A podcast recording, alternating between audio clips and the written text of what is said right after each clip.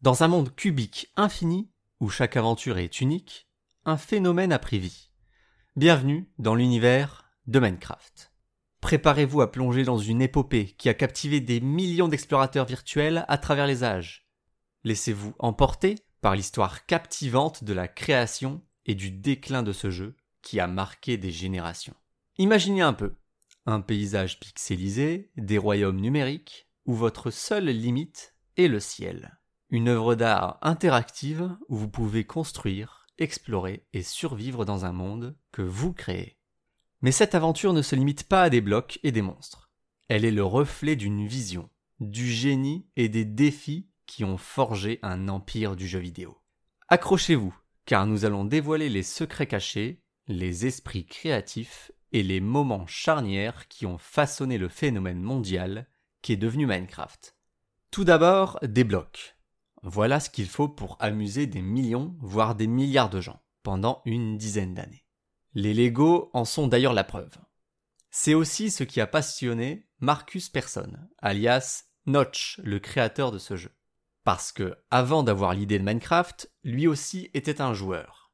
Un jour, il a découvert un jeu du nom de Infiniminer. Un jeu simple basé lui aussi sur des blocs.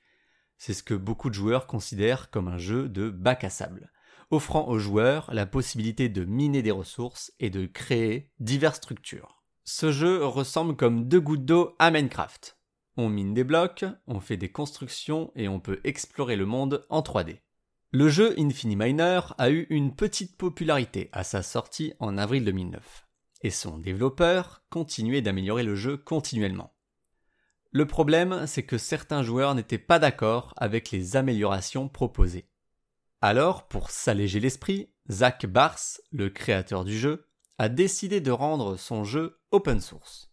Ce qui signifie que tout le monde peut modifier le jeu à sa guise, le transformer et ajouter ses idées.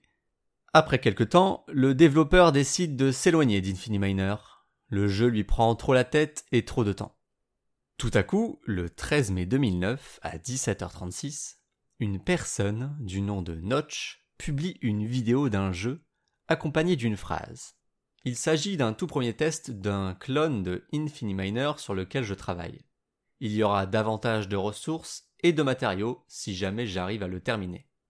Et c'est ce jour-là que le jeu Cave Game est né. On peut clairement voir Minecraft naître sous nos yeux. Ce ciel bleu infini, les blocs de terre verts, les blocs de pierre grise. Chaque bloc racontait une histoire. Une histoire qui ne faisait que commencer, car ce monde vert et gris n'était rien par rapport à ce que l'avenir nous a offert.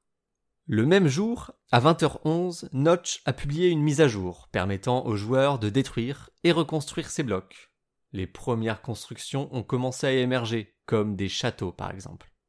Une heure et dix-sept minutes plus tard apparaît Steve, le personnage emblématique de Minecraft, sans nom à l'époque.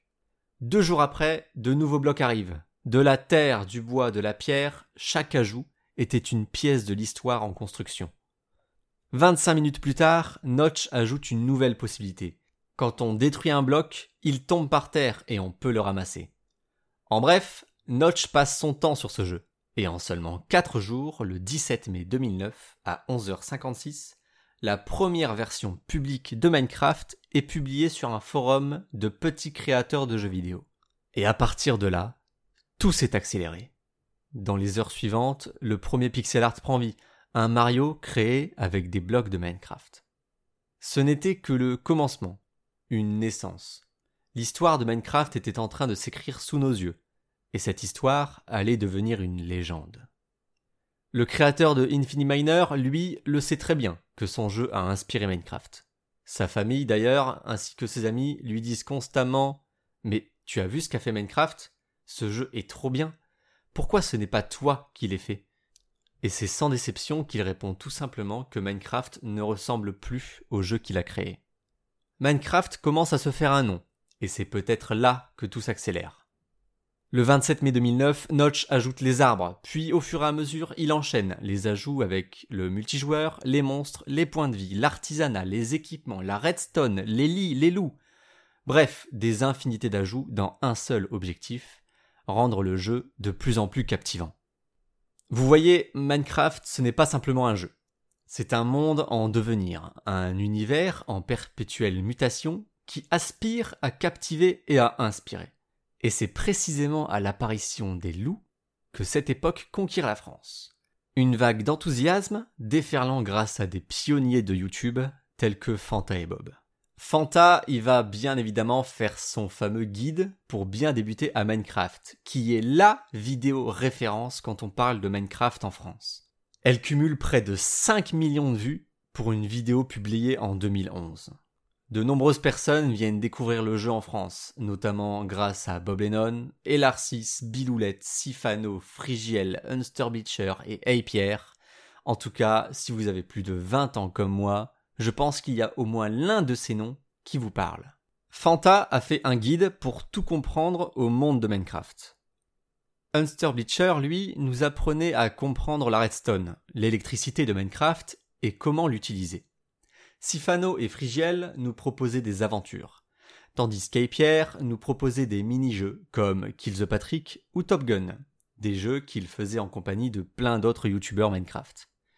Et je ne vous ai pas parlé de Loquaz. Vous vous rappelez de ces chansons? Perso, quand j'étais petit, je les écoutais en boucle. Ces créations que les youtubeurs nous proposent inspirent évidemment plein de joueurs. Certains reproduisent comme deux gouttes d'eau le monde de Poudlard de Harry Potter d'autres font des calculatrices avec la redstone, et puis il y a ceux qui ont transcendé les limites du virtuel en jouant à Minecraft dans Minecraft. Mais en réalité, le projet que je trouve le plus fou de tout Minecraft, c'est ceux qui ont eu l'idée de reproduire la planète Terre en entier, avec ta maison, ton école et même ta boulangerie. Et ils reproduisent tout ça à l'échelle.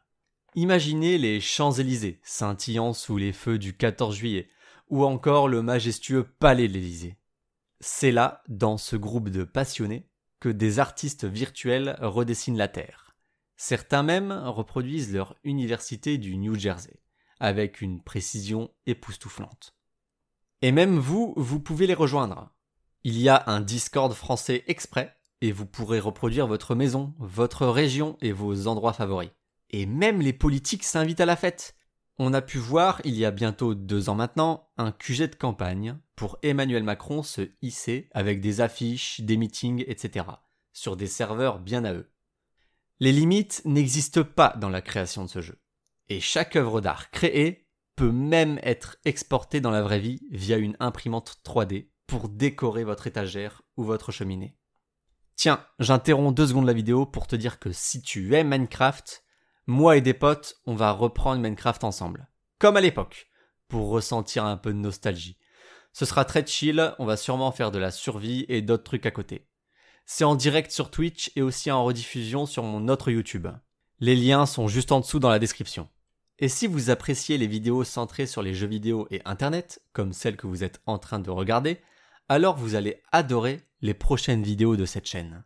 Je plonge dans des univers variés, du gaming au mystère d'Internet. Abonnez-vous pour ne rien manquer. Bien évidemment, Minecraft est un jeu hyper complet et constamment mis à jour pour apporter aux joueurs de nouvelles façons de s'amuser. Mais tout ce que je vous raconte, ça a dépassé son créateur, Notch. Ce succès colossal lui échappe peu à peu, le laissant étrangement déconnecté de sa propre création. Revenons à lui une seconde. J'ai toujours su que je voulais faire des jeux. Je l'ai dit à l'école à mon conseiller d'orientation professionnelle et elle m'a dit que ça n'arriverait probablement pas. Notch, c'est une simple personne qui a voulu créer un jeu et ce jour a changé sa vie à jamais. À tel point qu'il se sent déconnecté de ses fans et son jeu lui prend la tête au bout d'un moment. Au bout de 5 ans avec Minecraft, Notch appelle à l'aide. Quelqu'un veut acheter ma part de Mojang pour que je puisse avancer dans ma vie? Recevoir de la haine pour essayer de faire ce qui est juste n'est pas ma tasse de thé. Il a lancé cette bouteille à la mer sans réelle conviction. Mais en réalité, Microsoft a senti une opportunité. Une grosse opportunité. Une si grosse opportunité que Microsoft propose un rachat légendaire. Imaginez un très gros nombre. Eh bien vous avez tout faux. C'est encore plus gros que ça. On parle ici de 2,5 milliards de dollars une somme totalement époustouflante qui dépasse l'entendement. Dans ces 2,5 milliards, Marcus Persson en reçoit 1,8. Deux autres chefs de Mojang reçoivent 300 et 100 millions.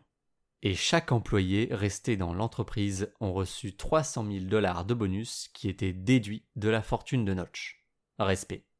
Cette quantité d'argent est un comble quand même, quand on sait que PayPal, au début de Minecraft, a décidé de geler les fonds de Notch, car il trouvait les transactions étranges. Finalement, le créateur de Minecraft respire à nouveau. Il profite de son argent notamment en s'achetant la maison la plus chère de Beverly Hills, une maison qu'il a achetée sous le nez de Jay-Z et Beyoncé quand même. Cave à vin, distributeur à bonbons, piscine extérieure, ascenseur à voiture, une vue imprenable, une maison démesurée. Bref, peut-être un peu trop pour un homme seul. Et bien sûr, dès que ça s'est su, la maison a été reproduite par un fan dans Minecraft. C'est une sorte d'achèvement. Notch prend enfin ses distances avec son jeu, comme il l'a voulu. Sauf que les problèmes vont commencer pour lui, et aussi un peu pour le jeu. Quand on est un homme ordinaire, il est facile d'avoir et de garder des amis ordinaires. Mais quand on a du jour au lendemain gagné une immense somme d'argent, d'une valeur démesurée, ça bouleverse les relations. Et il le dit lui-même. Le problème quand on a tout, c'est qu'on est à court de raisons de continuer à essayer et l'interaction humaine devient impossible en raison d'un déséquilibre. Pendant sa solitude, il commence à tweeter beaucoup plus qu'avant. Et en 2017 sort l'un des premiers tweets polémiques. Puis un autre, un autre, et encore un autre, etc., etc. Notch se confie, exprimant le vide qui accompagne l'abondance qu'il a reçue. Une période de solitude commence, marquée par des tweets controversés et des articles épineux. Je ne vais pas trop m'attarder là-dessus, mais c'est là où l'une des raisons qui a fait que Microsoft a décidé de retirer le nom de Notch de l'écran principal de Minecraft, comme ce fut à l'origine. Et ils ont aussi, quelques années plus tard, décidé de ne pas inviter Notch pour célébrer les 10 ans de Minecraft à la Minecon, la convention organisée spécialement pour parler du jeu. Toutes ces décisions, Notch ne les commente pas. Par contre, les décisions de Microsoft sur Minecraft, parfois, il les commente. Et dernièrement, de manière assez sévère. Par exemple, dernièrement, Minecraft a décidé de rajouter du contenu payant supplémentaire spécial Sonic. Un contenu qui n'a donc rien à voir avec l'univers de Minecraft. Mais c'est juste une histoire de tirer quelques sous supplémentaires d'une autre fanbase et de vendre des DLC. En voyant ça, Notch réagit et il dit qu'il ne va même pas s'excuser pour cette proposition de Microsoft. Ça le dépasse. Pour, au final, à la suite de ce tweet, annoncer que, selon lui, Minecraft est un peu mort. Malgré ce commentaire, la réalité c'est que le jeu continue de battre record sur record. D'après les dernières données, il y a 170 millions de joueurs sur Minecraft qui jouent au jeu au moins une fois par mois. Alors est-ce que le jeu est vraiment mort? À vous de me le dire.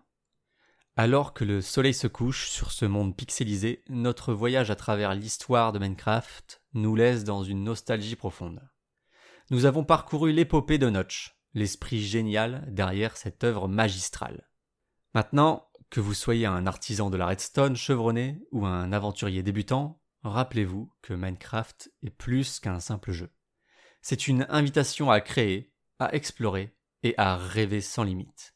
Dans chaque bloc placé, chaque monstre vaincu, chaque aventure partagée avec des amis, réside l'essence de ce monde virtuel. Alors partons à l'aventure ensemble, dans un univers où l'imagination est notre seule limite. Que vous découvriez les profondeurs des mines ou que vous construisiez votre empire, rappelez-vous que dans ce vaste royaume de cubes, chacun a sa propre histoire à raconter. La mienne est en cours sur Twitch. Abonnez-vous.